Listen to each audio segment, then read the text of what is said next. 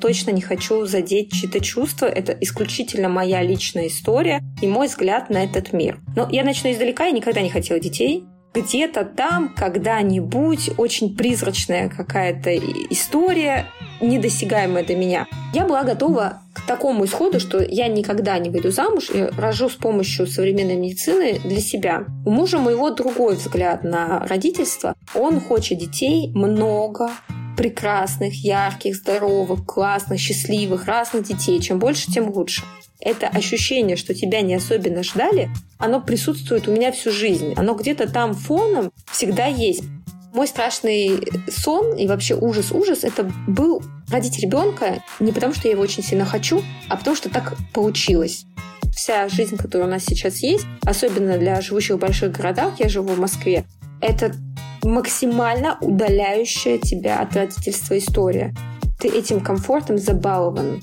Я жила свою жизнь с мыслью, что если рожать ребенка, то по огромной любви, по вот такой любви, где ребенок будет продолжением этой любви. Для меня это единственная причина, зачем рожать детей. Ты это важно, что у тебя внутри. Ты это важно,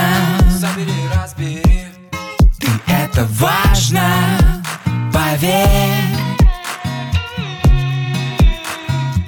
Добрый день, дорогие друзья! Я, Мицкевич Елена, практикующий психолог. Рад приветствовать вас на своем подкасте «Ты это важно».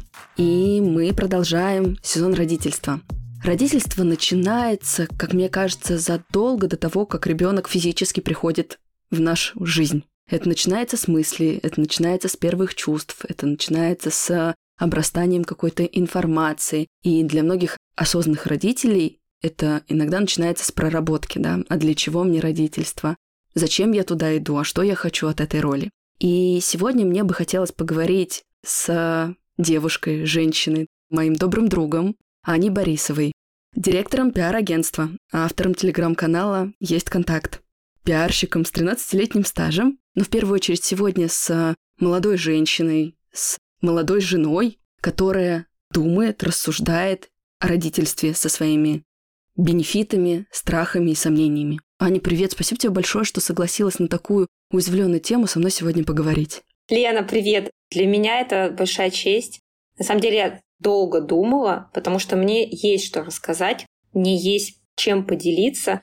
И также присутствует ощущение, что многим девушкам это будет знакомо и созвучно. Но поскольку тема достаточно сенситивная, мне нужно было это согласовать с моим супругом. И вот, получив благословение, я радостно пришла к тебе в гости. Тогда давай введем в вашу историю. Вы не так давно женаты, но у вас очень зрелый брак, да, осознанный. Вы зашли в него с реализацией. И сейчас, в том числе, перед вами стоит вопрос о родительстве, правильно? Да, совершенно верно. Мы в браке полтора года. Вместе мы два с половиной года, знакомы чуть-чуть меньше трех лет. Я достаточно такая зрелая невеста. Замуж я выходила, будучи 31-летней девушкой. Мы с мужем ровесники.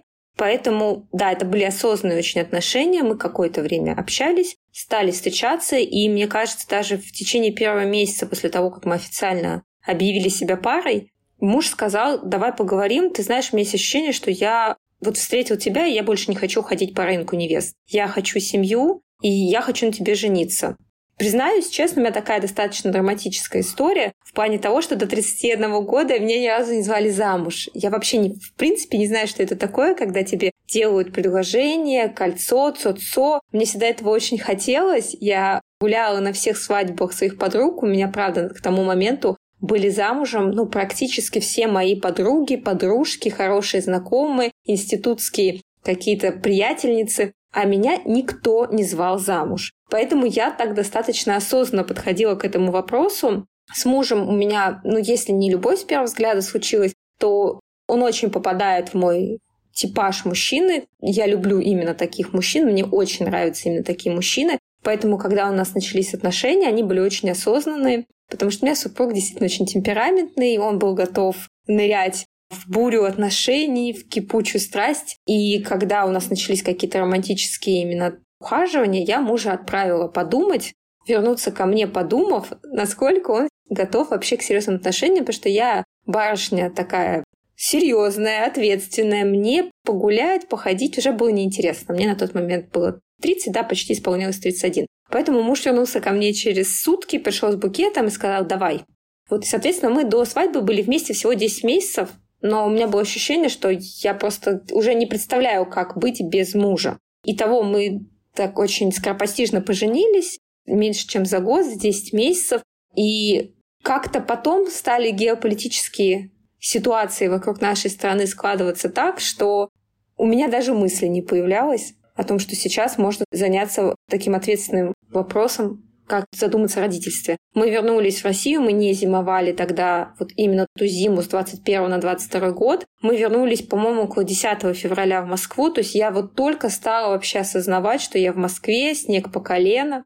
Как случилось то, что случилось. И вот сейчас, уже полтора года, да, прошло с того момента, мы подошли уже вплотную к вопросу, что нам действительно хотелось бы детей совместных. Ни у меня, ни у мужа нет детей, это наш первый брак. Но у многих родителей и до этих событий возникал вопрос, да, а зачем приводить ребенка в этот мир, а как его приводить, а мир несовершенен, перенаселен. Но правда, очень часто именно в рассуждении у людей осознанных случается некоторый, я даже не побоюсь этого слова, перекос, когда мы начинаем забывать о том, ну, какие чувства, да, мы можем испытывать в родительстве. Вот что у вас за рассуждение? И здесь, знаете, маленький дисклеймер. Я очень за рассуждение. Думать об этом крайне важно. Это не вопрос того, что надо необдуманно нырять в эту воду. Я скорее про баланс между тем, чтобы осознавать, да, и идти за ощущениями. И сейчас, конечно же, те сомнения, которые ты описываешь, они знакомы, правда, очень многим парам, женщинам, мужчинам о том, а как, а зачем и почему. Как у вас стал возникать этот диалог? Как у вас стала зарождаться эта тема? Да, вопрос очень глубокий. Я тоже такой маленький дисклеймер сразу заявлю, что это только мои мысли, это не мысли моего мужа. Он думает совершенно по-другому. Эти мысли могут подходить не всем. Я точно не хочу задеть чьи-то чувства. Это исключительно моя личная история и мой взгляд на этот мир. Но я начну издалека. Я никогда не хотела детей. У меня вообще не было цели рожать детей. Где-то там, когда-нибудь, очень призрачная какая-то история, недосягаемая до меня. Мне вопрос нужно было замужеством сначала закрыть. То есть я не представляла вообще, как замуж-то выйти тут, какие дети. А муж мой детей хотел всегда. Он вообще у него такое очень яркое, сочное детство. У него очень классные воспоминания о своем именно периоде, когда он был совсем маленький, потом, когда он был подростком. У него тема детства — это что-то очень теплое, такое пахнущее блинами, любимыми бабушками, дедушками, родителями. У меня немножко другой к этому подход. Опять же, я буду рассказывать только свою историю. Я тоже маленький дисклеймер. Я в терапии уже четыре с половиной года, и это не то, что я кого-то сейчас обвиняю, ну, просто какой-то медицинский факт. Я была не запланированным ребенком, меня не особенно хотели, но э, тогда была такая концепция, в принципе, советских родителей, что дал Бог зайку, даст и лужайку. Ну, раз так случилось, надо рожать. Поэтому для меня, вот дожив до 30 лет, когда вот я встретила супруга своего, мой самый ужасный ужас — это был родить незапланированного ребенка. Потому что я на собственном примере знаю, что это. У меня прекрасные родители, меня хорошо вырастили, мне много дали. Мои родители приложили максимум усилий для того, чтобы я стала тем, кем я стала, но это всегда будет фонить. Если, опять же, это сюрприз не из серии «Ух ты, мы будем скоро родителями», какое счастье, боже, да, мы не планировали, но как же здорово, что это случилось. Это из серии, как ты шел-шел-шел по улице и увидел на полу лежащие, не знаю, пять тысяч рублей. Это такой какой-то, ой, сюрприз, замечательно. У меня была немножко другая история. Это были тяжелые 90-е годы. Я родилась прямо ровно в 90-м году. Уже чувствовалось, ну, соответственно, мама забеременела мной где-то там в середине 89-го уже чувствовала, что что-то в стране происходит, плюс у меня есть брат-погодка. Мой старший брат старше меня на один год и три месяца. То есть моя мама просто вот только родила, и бамс, снова ситуация. Плюс я родилась в маленьком городе в регионе России. Там была другая медицина, у мамы были непростые первые роды.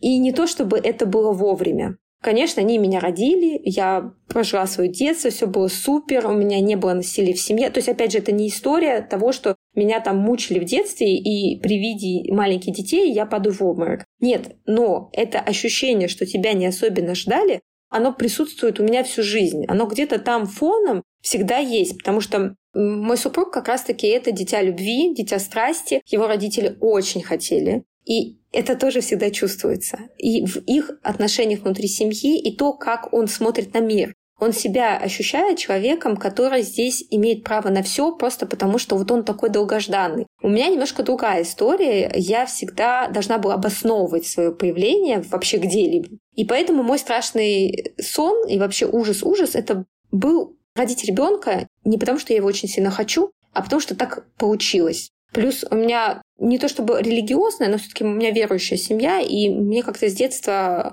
сделали эту установку против абортов. Опять же, это только моя история, я тут ничего не пропагандирую. Мне мама очень настойчиво объясняла, что это то, что точно делать нежелательно. Поэтому я жила свою жизнь с мыслью, что если рожать ребенка, то по огромной любви, по вот такой любви, где ребенок будет продолжением этой любви. Для меня это единственная причина, зачем рожать детей. Сам ребенок по себе, вот сам по себе, родить для себя, он мне не нужен. То есть я просто не понимала, зачем. Без мужа, без какой-то любви, без какой-то крепкой семьи не родила бы. И где-то в возрасте в 28 лет, когда все мои подружки начали плавно выходить замуж, а сейчас они у меня все плавно рожают одна за другой, я просто кольце беременных женщин сейчас. У меня не осталось ни одной подружки, которая или не родила, или не находится в моменте в положении. Да, меня взяли в кольцо. Это, кстати, тоже очень позитивно на меня действует. Это прямо показывает тебе как это приятно, что это может быть прямо такое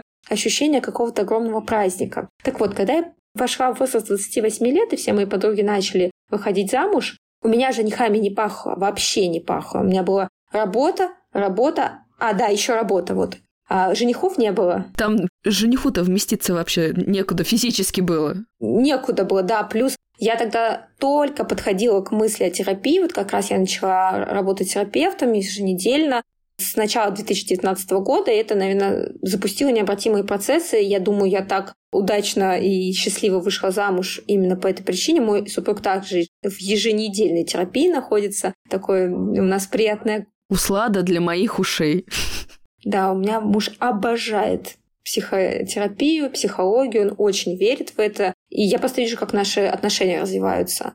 Так вот, в 2000 где-то в 2018 году я решила, что ну, замуж-то меня уже точно не возьмут. Я возьму сейчас ипотечку, потом другую ипотечку. Надо как-то задуматься о том, что дети, они же когда-то появятся. Да, в моменте я их не рожаю, но они же когда-то появятся. И плюс к тому моменту некоторые из моих знакомых начали обращаться в центры репродуктологии. И оказывается, не так все легко. Я была очень этим как-то впечатлена. Я пошла на прием к врачу, гинекологу, я пошла все анализы и решила, что мне, наверное, надо заморозить яйцеклетки, чтобы ближе к 35 я могла вот этот вопрос для себя решить и родить, возможно, для себя. На тот момент мне совершенно не хотелось рожать для себя, но я не отрицала, что такое может случиться. У меня был потрясающий врач, который провела со мной, мне кажется, полуторачасовую беседу.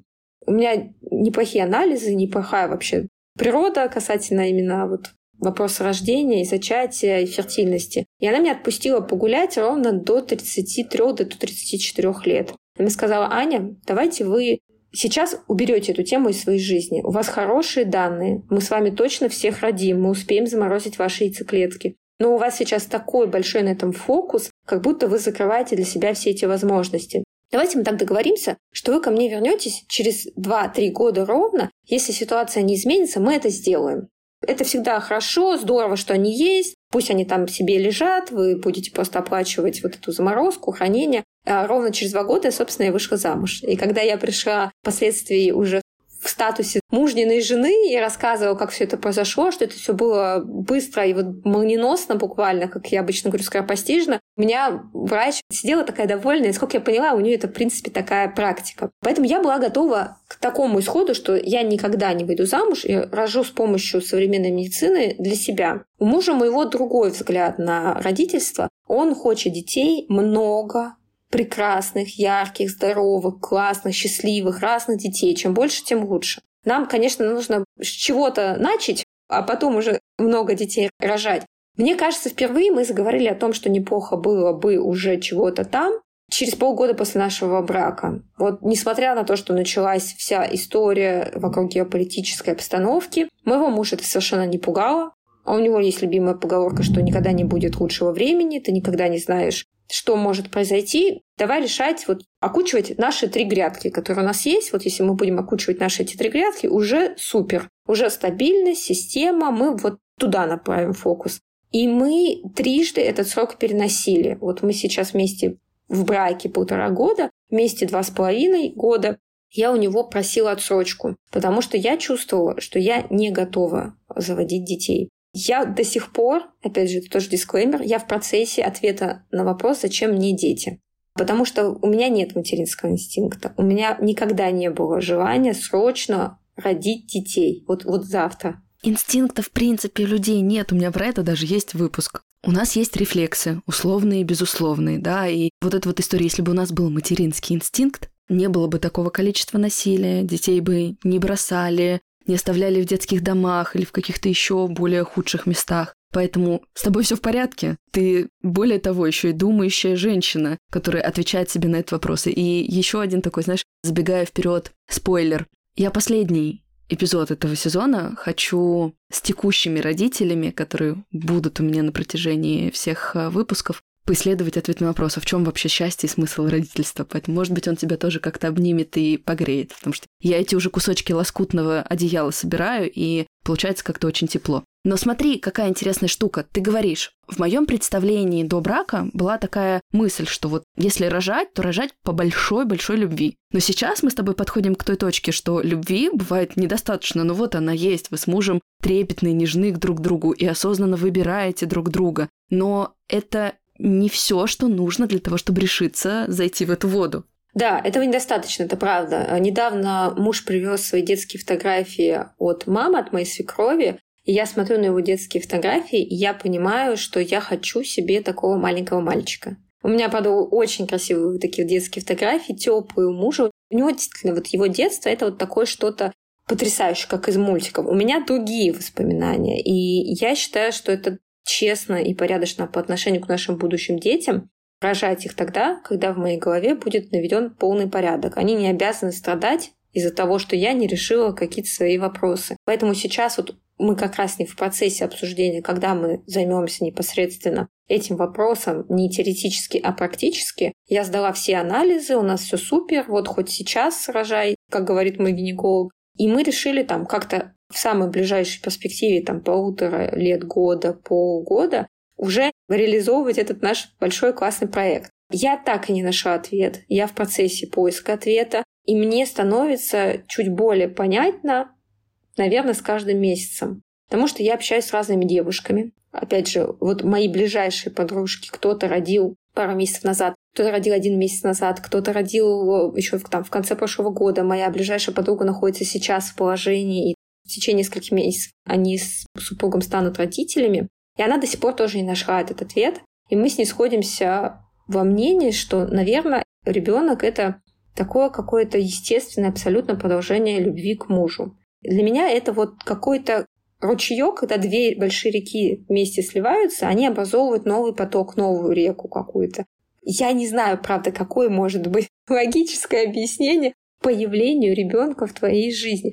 У меня не бывает приступов сентиментальности, когда я смотрю на маленьких детей. Меня не пробивает на слезу в детских магазинах. Мне не хочется скупить все игрушки в мире и всех детей одарить. У меня, в принципе, нет таких рефлексов. Мне всегда хотелось быть классной и крутой. Моя самая главная мечта была реализоваться. Когда я слушаю свою близкую подругу, которая мне говорит, что последние пять лет она мечтала родить ребенка, для меня это звучит примерно так. Я пять лет мечтала оказаться на Марсе и походить своими ногами по Марсу. Ну, примерно, вот что-то вот вокруг этой темы. Сейчас она счастливая мама, и у нее потрясающий малыш, и я вижу, как они с мужем счастливы в этом, как это переполняет от всех своих родивших подружек, знакомых, приятелей.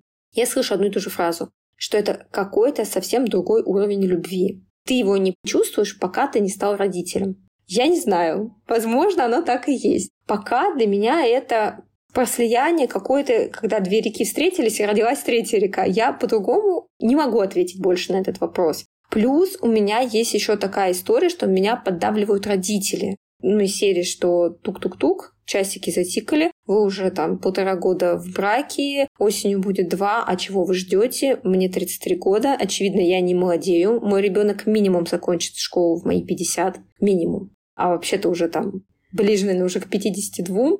И это тоже правда. То есть рациональность я тоже здесь подключаю с точки зрения того, что я осознаю, что есть природа и есть какие-то ресурсы, которые иногда заканчиваются.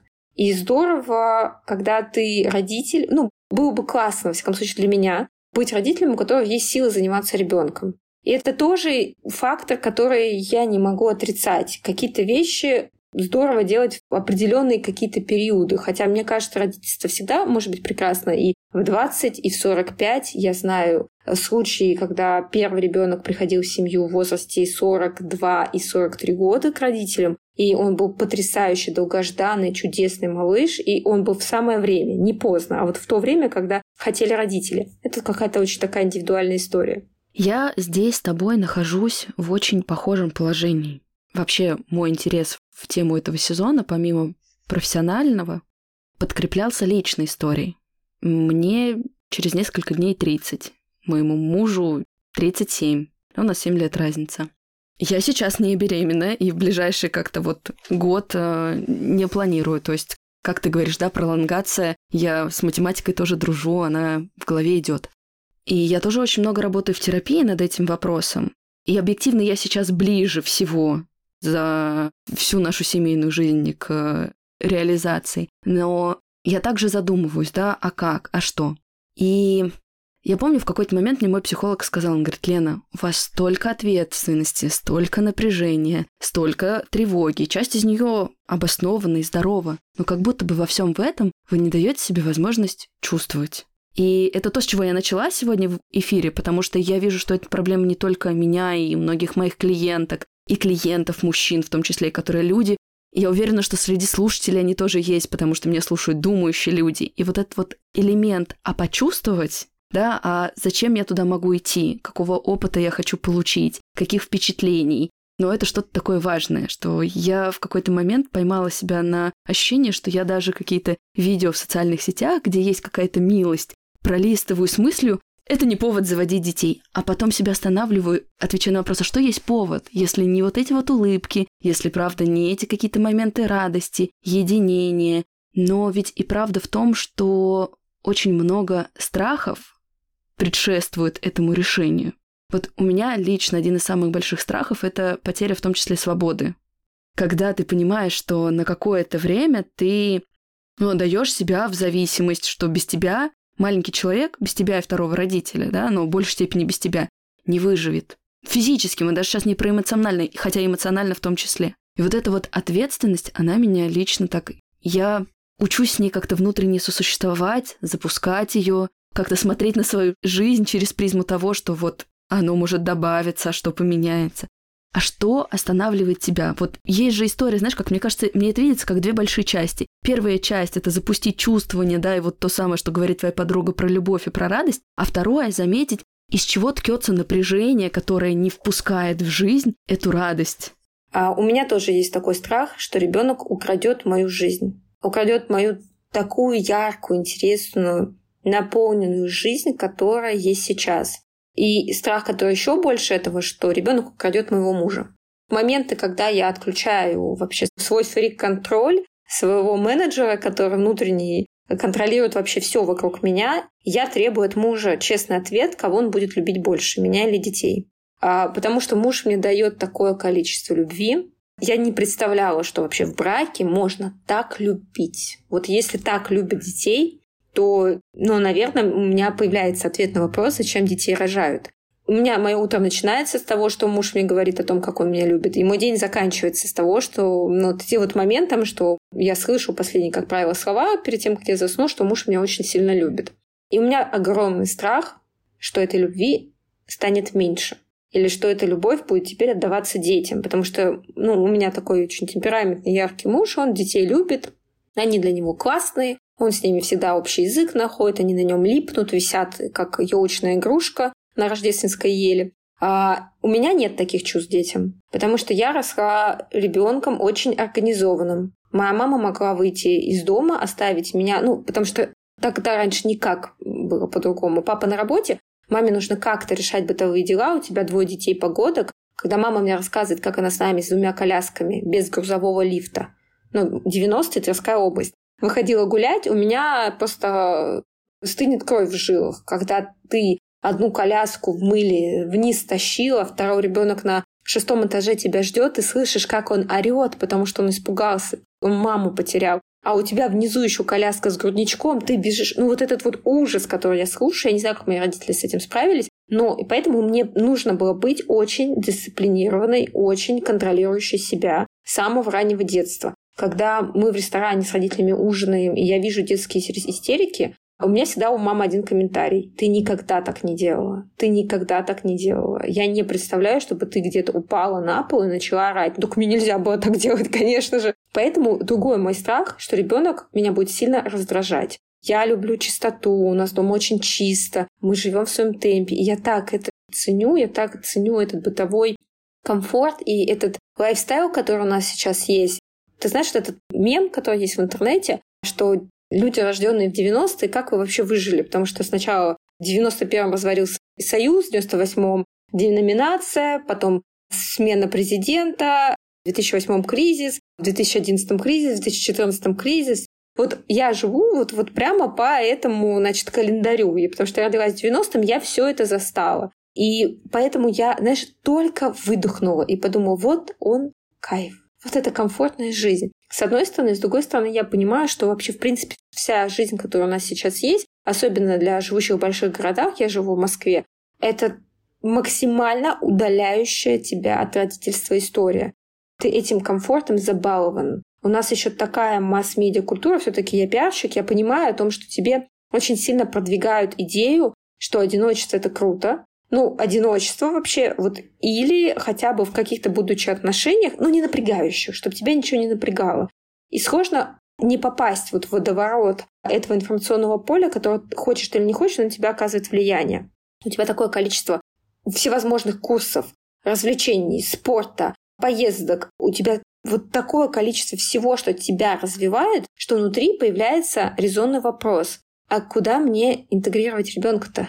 Если я с утра на чашах и стою потом в позе собака морда низ, потом у меня испанский, немножко китайского, какая-нибудь иконопись, а потом вечером у меня сайклинг, еще вокруг района нужно пробежать. А где здесь место ребенку? И я чувствую, что на меня это немножко, но влияет также, потому что я хочу столько всего, что ощущение, что ребенок может мне мешать. И, собственно, я это, с этой темой сейчас и работаю, потому что я против детоцентричной системы жизни. Дети — это потрясающе, но жизнь не вращается вокруг ребенка, потому что я вижу, как вообще это потом негативно влияет, и как вырастают дети, которые, в принципе, ожидают от мира, от окружающего общества, что все будет вокруг них. Поэтому, мне кажется, вот у европейцев, особенно у итальянцев, этому можно поучиться. Они же так любят детей, но дети так классно интегрированы в их жизнь, что они и путешествуют с детьми, и везде ходят с детьми. Последний пример, который я хотела в эту тему привести. Моя коллега, родила в начале марта,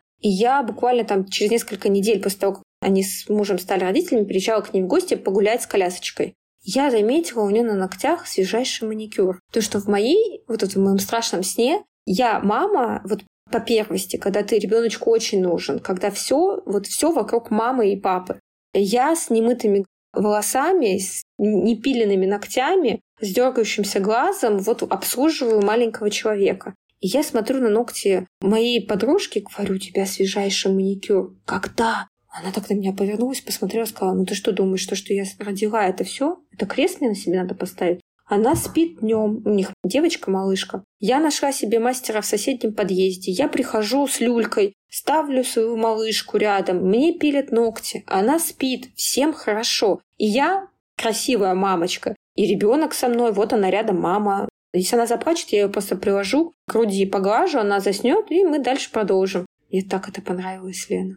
Я подумала, ну вот же какая-то модель, которая мне откликается. Анюта, я могу тебе сказать, что сценарий этого сезона я продумывала, знаешь, как путь развития, да, вот с этими страхами, с этим процессом созревания. И буквально, наверное, следующей историей, именно личной, у нас будет с очень реализованной мамой, карьеристкой, которая там на момент записи подкаста месяц, как родила ребенка, которая как раз-таки вот своим примером показывает, да, как может быть. Вообще это была одна из идей и самой глубже занырнуть в эту тему, и, в принципе, знаешь, такой социальный прецедент создать, показывать а какие вообще сценарии бывают? Потому что да, мир уже поменялся, а наша прошивка относительно того же родительства еще как будто бы с точки зрения вот этих автоматических страхов зависла на вот этом восприятии, который, казалось бы, да, мы с тобой образованные, умные женщины. Ну и у меня этот сорняк где-то сидит, да, и сейчас ты в этом признаешь, что правда. Есть ощущение, что вот, а где, а когда дышать? При том, что я прекрасно понимаю, что у меня супруг, который точно так же, у него тоже есть эти страхи. Он у меня не настолько вовлечен, просит как бы ребенка. Нет, мы с ним в такой парадигме живем, случится, будет хорошо, не случится, мы тоже счастливы. Мы вместе 6 лет. Ну, то есть ты говоришь, от вас ждут э, ребенка. У нас уже не ждут, не говорят, просто типа, живете хорошо, живите прекрасно.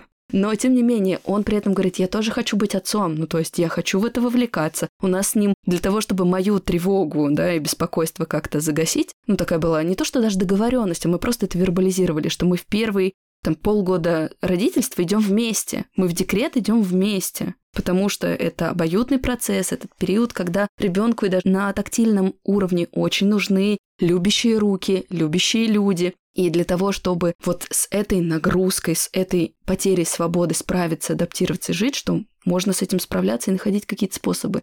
Здесь я люблю, знаешь, термин гештальтерапии, творческое приспособление, да, и твоя подруга очень как-то естественно это сейчас продемонстрировала. Мне очень откликается все, что ты говоришь, потому что мы с супругом это тоже постоянно проговариваем, и он даже больше меня готов увлекаться. Он мне говорит, что он будет вставать он будет очень заниматься детьми, он будет мне всячески помогать. И когда мы вообще впервые стали говорить о родительстве, муж первым мне сказал, что у нас будут точно партнерские роды.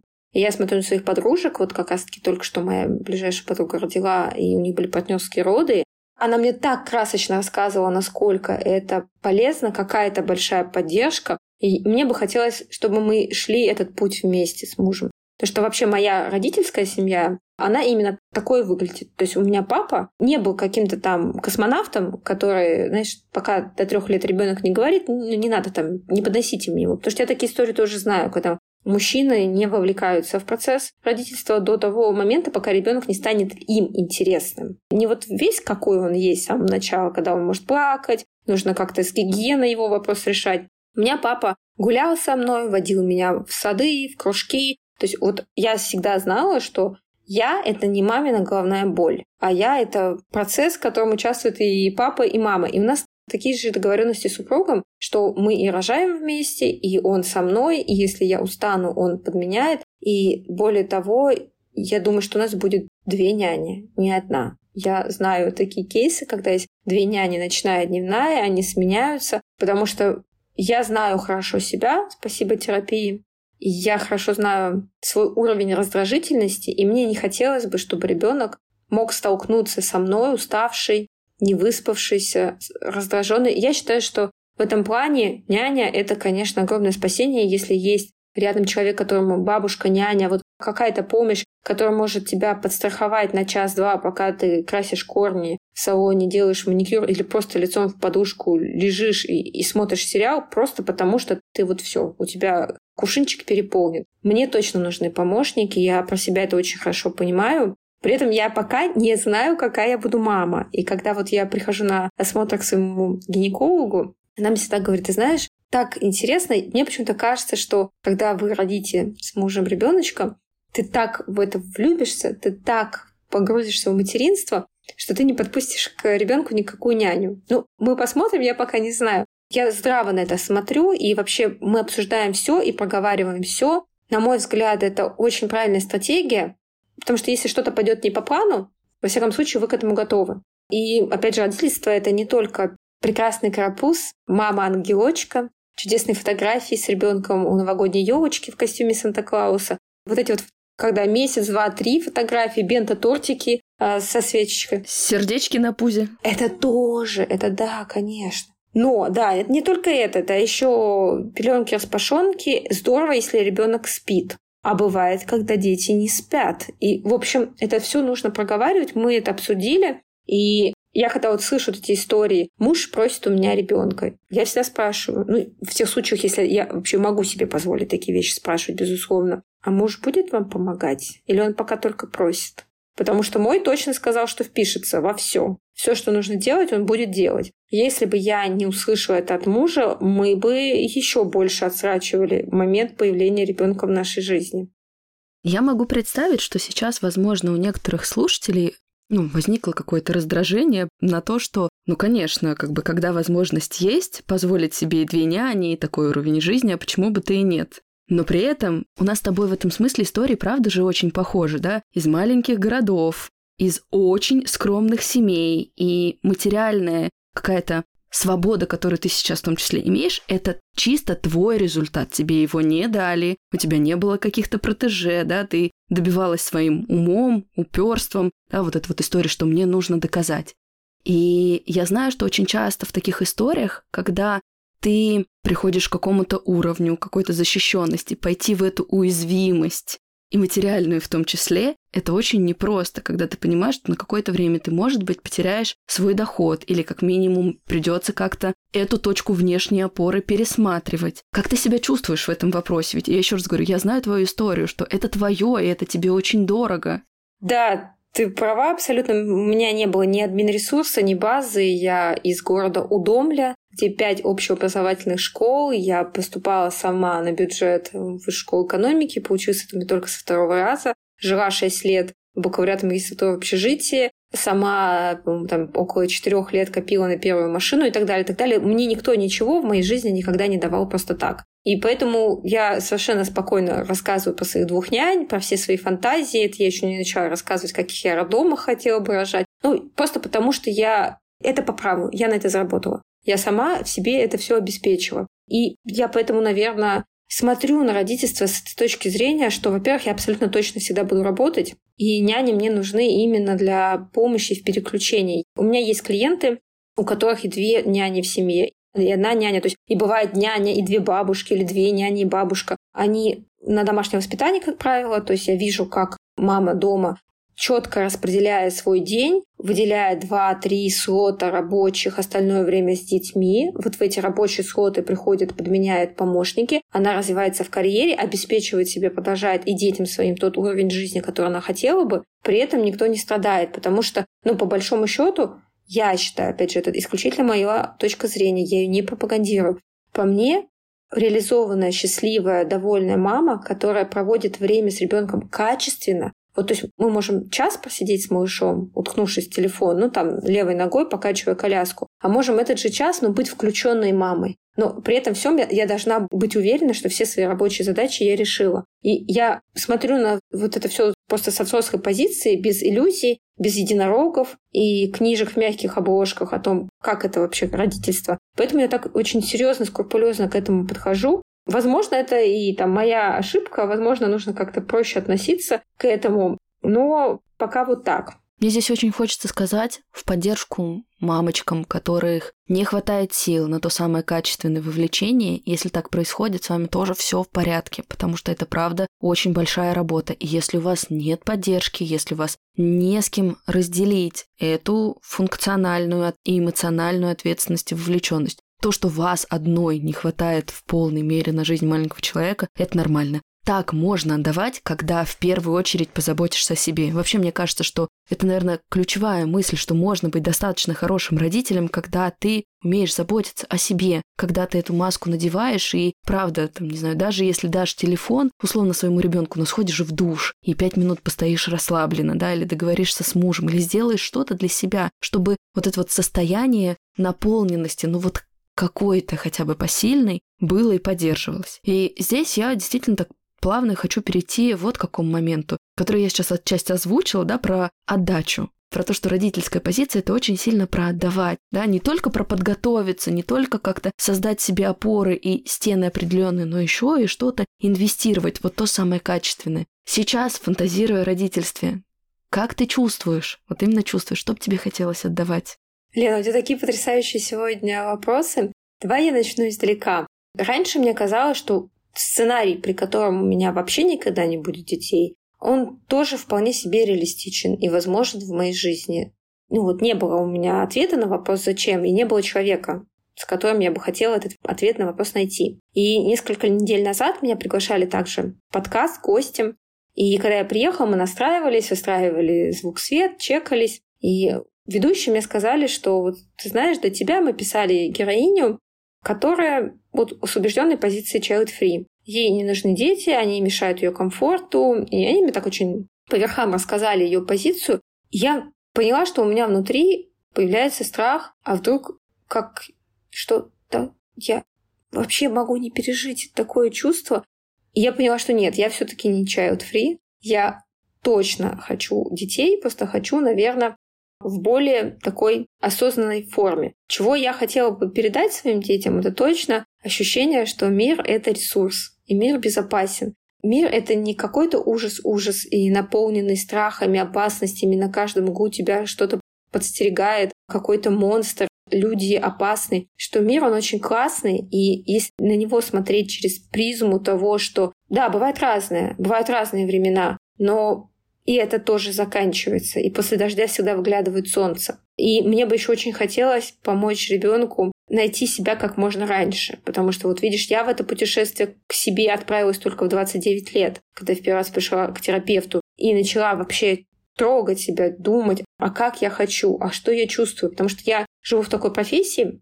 Пиар — это когда ты очень сильно светишь не фонарем, ты прожектором светишь в таланты другого человека. И там с моей особенно с моим типом личности очень сложно себя тогда увидеть. И я бы очень хотела отдать своему ребенку вот эту возможность чувствовать себя, помочь быть в этом мире сонастроенным и занимать свое место не приходить в этот мир, вот я все-таки с этим чувством живу всегда фоново, что ты тут не совсем по праву. Мне бы очень вот это хотелось отдать. Знаешь, я сейчас тебя когда слушала, я поймала себя на таком ощущении. Возможно, кто-то, находясь сейчас с нами в процессе прослушивания, увидит, не знаю, тревоги, напряжение, да, какое-то внутреннее беспокойство и попытки эту тревогу как-то компенсировать.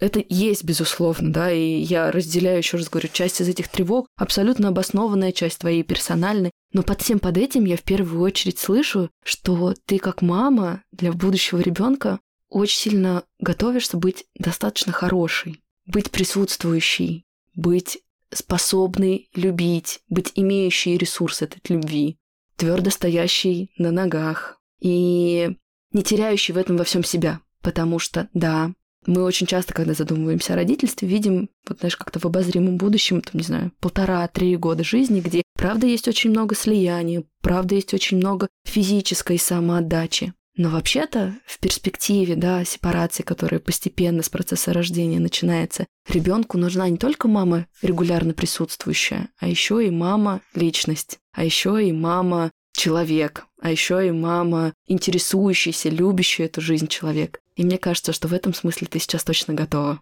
Хотела тоже рассказать такую личную историю. Я обучаю профессию, у меня есть свои курсы по пиару. И недавно ко мне вернулась одна из учениц прошлых выпусков рассказала, знаете, Аня, я так вам благодарна за то, что вы мне дали эту профессию, что я в ней живу.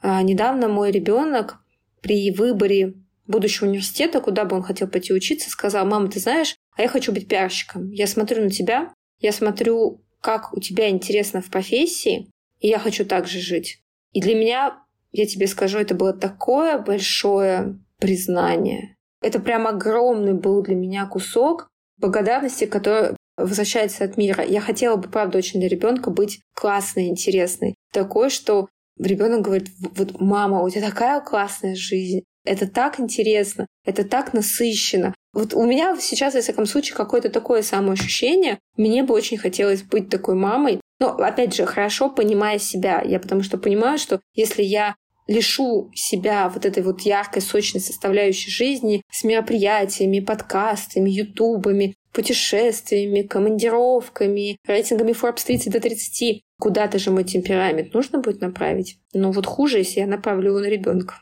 в таком количестве. Это будет слишком тяжело. Ему будет слишком много. Но при этом, знаешь, когда у нас появляется физический ребенок, мы становимся родителем двух.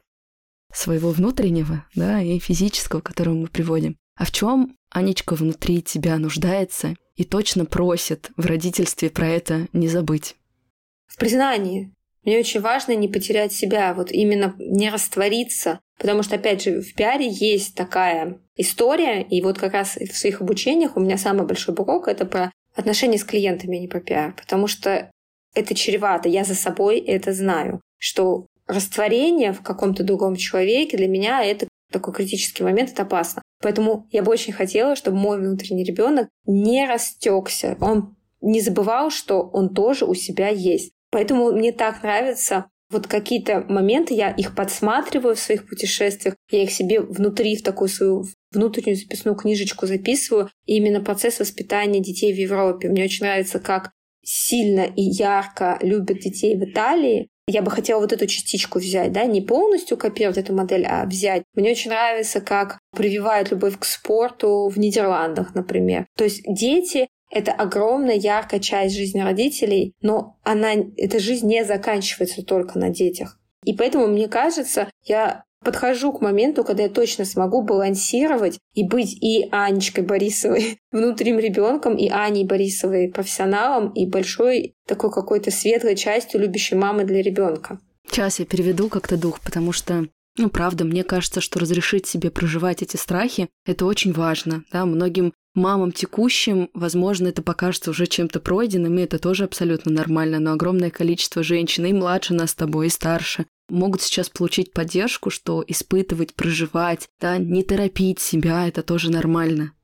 Да, у нас у всех свой темп, и не надо сравнивать свое начало с чужой серединой. Возможно, конечно, будут слушать разные мамы, и те, кто уже мама, либо готовится к этому приятному статусу. Кто-то меня может не понять, но вот она у меня такая эта история. При этом, когда я соприкасаюсь с такими же работуньями, карьеристками в Москве, в других городах, вообще во всем мире, да, я понимаю, что мы говорим на одном языке, и я понимаю, что мы вот этими своими какими-то детскими психотравмами друг к другу притянулись, и мы так друг друга хорошо понимаем. Именно, наверное, это была главная причина, почему я согласилась разговаривать на такую сензитивную тему и рассказывать там, не знаю, какие-то богохульные вещи для многих о том, что я не понимаю, зачем мне нужен ребенок. Ты знаешь, я очень часто задаю этот вопрос взрослым. Когда у нас начинается дискуссия, ну, опять же, это только мое видение этой жизни, что я для себя решила, что я рожаю тогда ребенка, не когда я вышла замуж, и часики начали тикать. Знаешь, как-то в глаза смотрел, за руку держал, женись и сразу за ребенком. А знаешь, как-то можно было раньше а, вообще посчитать, когда люди женились по количеству лет их детей, потому что в основном сразу после свадьбы, мои родители сразу после свадьбы родили моего брата, и меня, как мы знаем, родили через год и три после.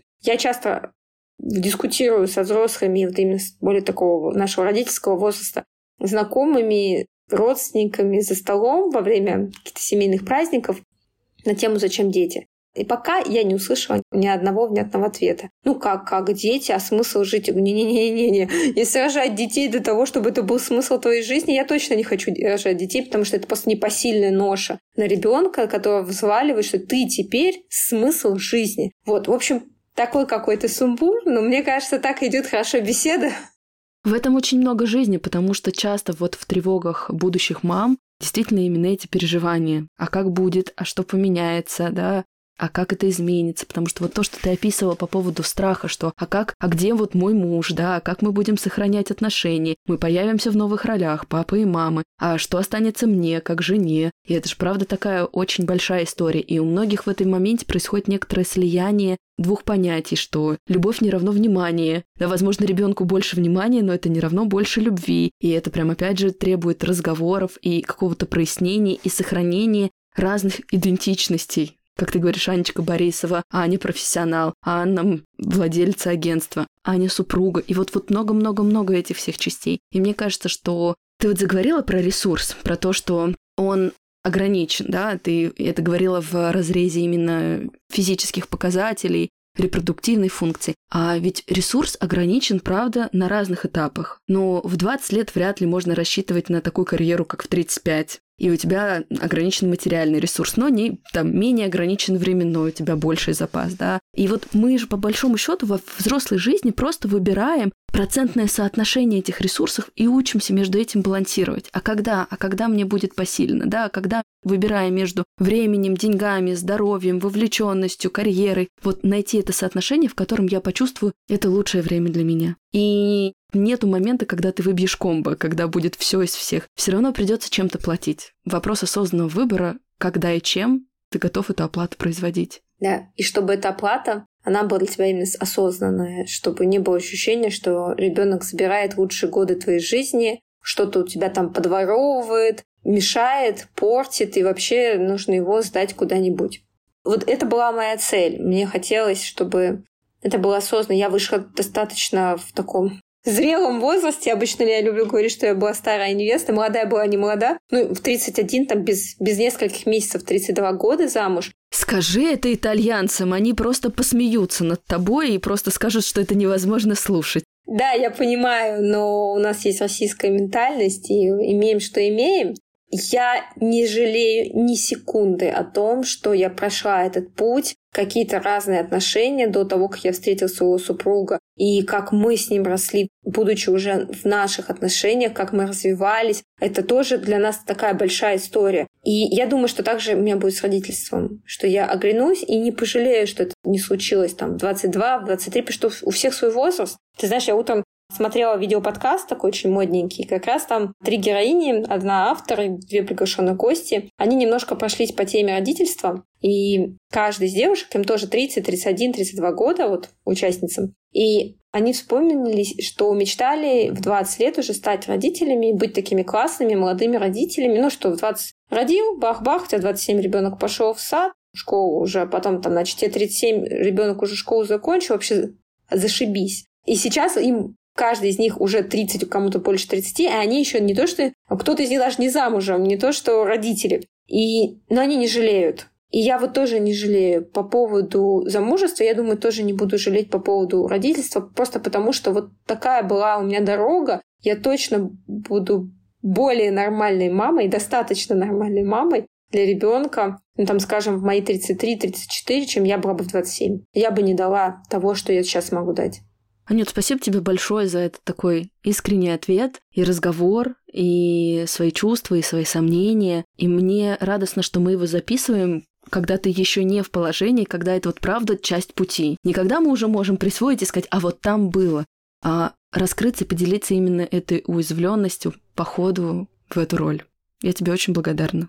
Да, благодарю тебя, Лена. Большое тебе спасибо за то, что ты делаешь, за твой подкаст. В свое время для меня это было большим открытием, мы с тобой так и познакомились. И хочу надеяться, верить, что наш с тобой честный разговор, я была предельно честна, будет для кого-то полезным. И девушки, молодые люди, кто нас послушают, будут знать, что они не одиноки. Минимум Лена и Аня такие же. Друзья, вы всегда можете написать свои мысли, рассуждения и чувства нам в директ. Я оставлю ссылку и на себя, и на Аню в описании. Спасибо большое, что были вместе с нами. Помните, пожалуйста, вы это очень важно. Ваш внутренний ребенок очень важный. И если вы уже родители, ваши дети рядом тоже это очень важно. До встречи в следующем эпизоде. Пока-пока. Пока-пока. Ты это важно. С кем тебе по пути?